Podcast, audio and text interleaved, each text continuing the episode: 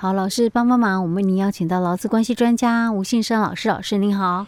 江慧你好，听众朋友大家好。好，所以我们继续来谈有关于这个职灾劳工职灾保险跟保护法草案。嗯，好，我们上一次有提到有关于那个呃第四章有关于那个其他劳动保障的部分，欸、对不对？对，我们今天继续来谈这个话题嘛，哈。嗯嗯。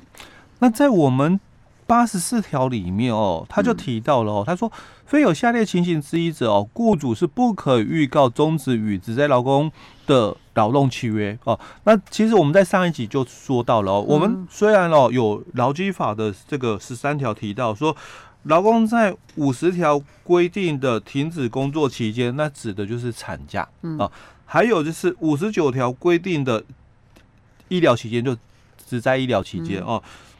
那雇主是不可以跟他终止契约的哦，所以很清楚提到了这一段哦，但是并不完整啊哦，并没有很清楚，所以我们在这个职保法哦，本来的职灾劳工保护法就有哦，那在我们新的这个职保法里面，他也提到八十四条谈到说，非有下列情形之一者哦，那雇主是不可以终止与职灾劳工的一个劳动契约哦。那这一句话我还要再重复一次，就是。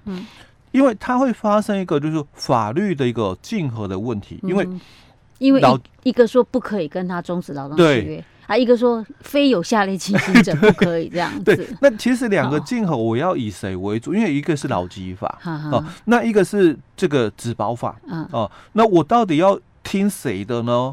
又两个又是特别法，因为劳基法也是特别法。对，那我们现在新法，我讲是新法哦，职保法它也是特别法。所以有新跟旧之之间的差异吗？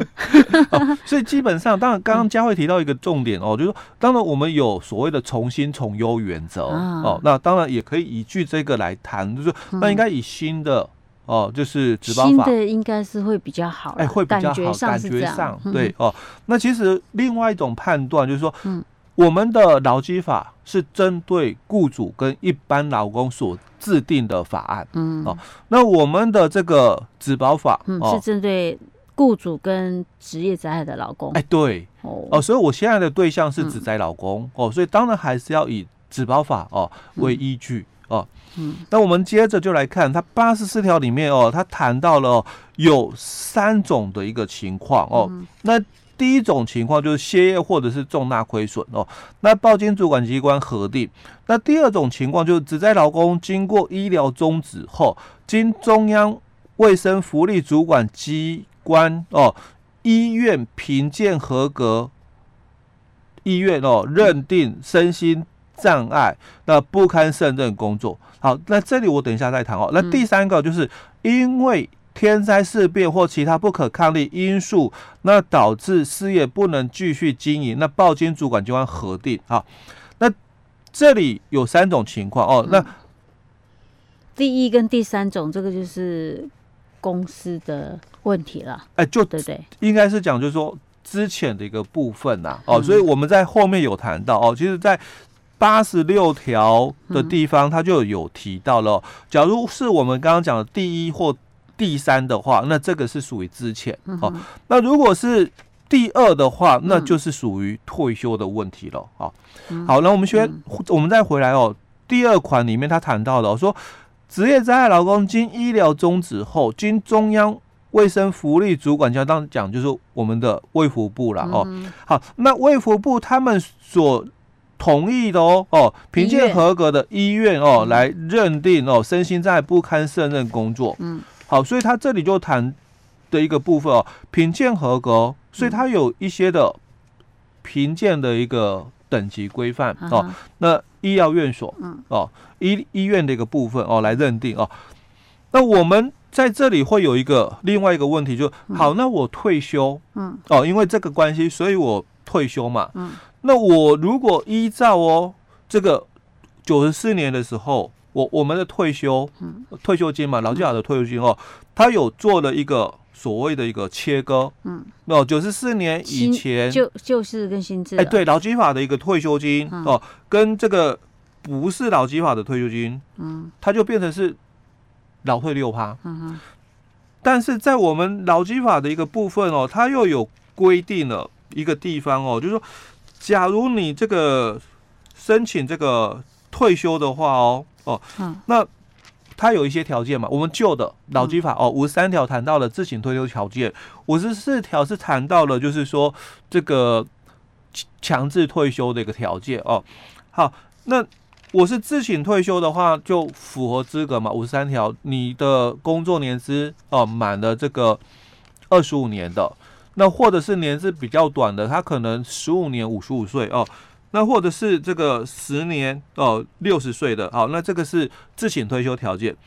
那我们另外五十四条谈到了雇主强制退休的，那有一个情况是六十五岁的，那还有一个情况是身心障碍哦，那不堪胜任工作，嗯，所以跟我们这个八十四条这里谈的哦，嗯，哎，身心障碍不堪胜任工作，嗯，哦，所以一样嘛，嗯，所以我我可以跟你终止契约，所以是属于退休。哦哦，是属于退休哦，所以不管他几岁，就就不管他几岁，还是因为身心障碍、身心障碍的问题，对。但是他这里问题又来了，因为我们在五十五条劳基法五十五条提到哦，退休金救治的给付标准哦，他有谈到嘛，就要看你的工作年资啊，那满一年的话就两个基数啊，哦，那十五年以后就满一年就一个基数嘛，那最多四十五啊，哦。那这个是旧的劳基法，那我们在九十四年以后，我们就有劳退六趴了哦。那在五十五条里面，他又谈到了，但是他讲说，假如是依据哦第五十四条第一项第二款规定，就刚提到的这个强制退休是因为身心障碍的关系哦，所以被强制退休的哦。那你的这个退休金的给付要加发百分之二十哦，因为我是。身心障碍遗存嘛，哦，所以被公司给强制退休喽。那如果我有救治的劳基法的这个退休金给付的话，那你要加发我百分之二十哦。但是心智部分呢？哎，心智没提到了哦，所以心智就不用管它。对，所以它这里就产生了适用上的一个矛盾点哦。所以我们在这里它就有提到了比较完整一点的哦，就是说在我们的这个职保法里面哦，八十六条。他有说了哦，说假如你是因为哦，我们刚刚提到的八十四条的第一款、第三款，那是之前。嗯，那如果是八十四条的第二款的话，嗯，那你这个是属于退休哦。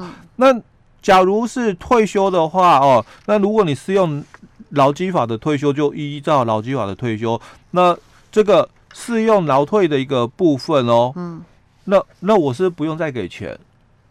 说雇主吗？哎，对啊，因为为什么要谈这个问题？就是我们的劳基法救治，嗯，那我就只公司嘛，要再给我一笔退休金，哦，可是哦，新制就没有了，新制就没有退休，因为你每个月提拨六趴给我嘛，好像我我走那个退休哦，对雇主来讲，我不用再付任何钱，因为我们未来都会产生这个问题，因为九四年以后到职的嘛，或很多其实老公都已经选择了所谓的新制，嗯、甚至都结清了旧制嘛，嗯、所以我们未来啦哦，有劳基法旧制退休金的劳工会越来越少，嗯。啊，那所以啊，如果按照这个条件来说的话，嗯、那是不是退休，嗯，雇主都不用再给？如果是因为身心障碍被强制退休的。那老师这样讲，那应该就不是啊，对嘛？所以法规就提到了，假如你是适用劳退六趴的一个部分的话，那就要给资遣费嘛。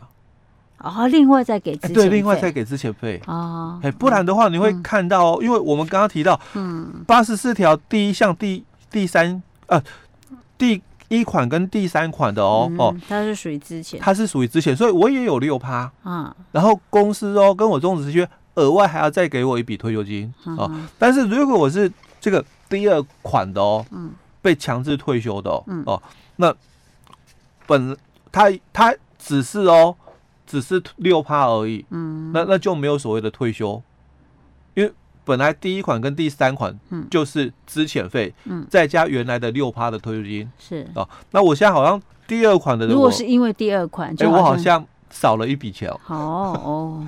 哦，所以他在这里哦，法规里面他就提到了，那如果你有旧制，其实我刚刚还在想，我脑袋还有一点停滞，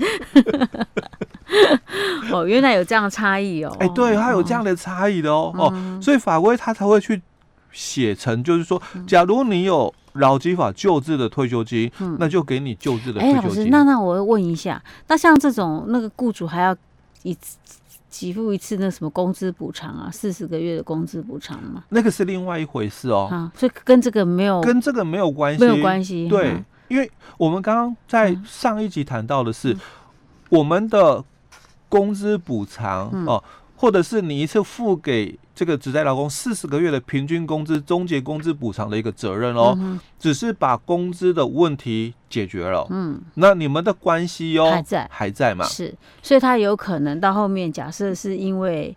呃，他认定他身心障碍不堪胜任对部分，他公司还要再付一。就是如果你们关系要结束嘛，嗯、你要回到这里来结束。哦哦，你要回到我们八十四条提到，你用哪一个条件结束雇佣关系？哦、那再依据我们八十六条提到的嘛，嗯、那该给资遣费，嗯，还是该给退休金？是哦，OK OK，嗯，所以等于是如果说一旦。呃，就是公司有发生职业灾害的话，而且是这种、嗯、这种通常都是到蛮严重的状况的时候，其实我觉得对公司的惩罚还蛮重的嘞。嗯，哦、对对，而且他这里哦还特别规范了另外一点、嗯、哦，就是。我们刚刚谈到的是适用劳基法的，对不对？嗯。而以前我们也常讲嘛，这个适用劳基法的劳工，所以你有受到保障。嗯。哦，但是如果没有适用劳基法的呢？嗨，哎，我们我们之之前有讲过，因为我今天才播，我有听到。因为我们录音其实又隔一个礼拜了啦，因为我刚好今天才播到我们之前上一次录音的内容，所以我有印象，不适用劳基法的也是受职职业。职保法的一个保护嘛，所以他这里就谈到了。那假如没有适用劳基法的劳工哦，那一样依照前条或者是这个雇主依八十四条的规定终止劳动契约的话，那雇主就要以不低于劳工退休金条例规定的资遣费计算标准哦，来发给这个离职金哦。那一样要在三十天内哦来给付。嗯哼，哦，所以他就说。但是已经依照其他法令发给哦资遣费或退休金或其他类似的这个给予的话，不在此限、嗯、哦。如果你已经有给离职金了、嗯、哦，那也也是按照这么一个标准的话，那就当然不用再给哦。嗯、或者是你如果已经有给，但是没有按照这个标准，你就补差额的部分。，OK OK，好，哦，这个很重要，然后、我们要那个仔细搞清楚。好，那我们今天先讲到这里。好。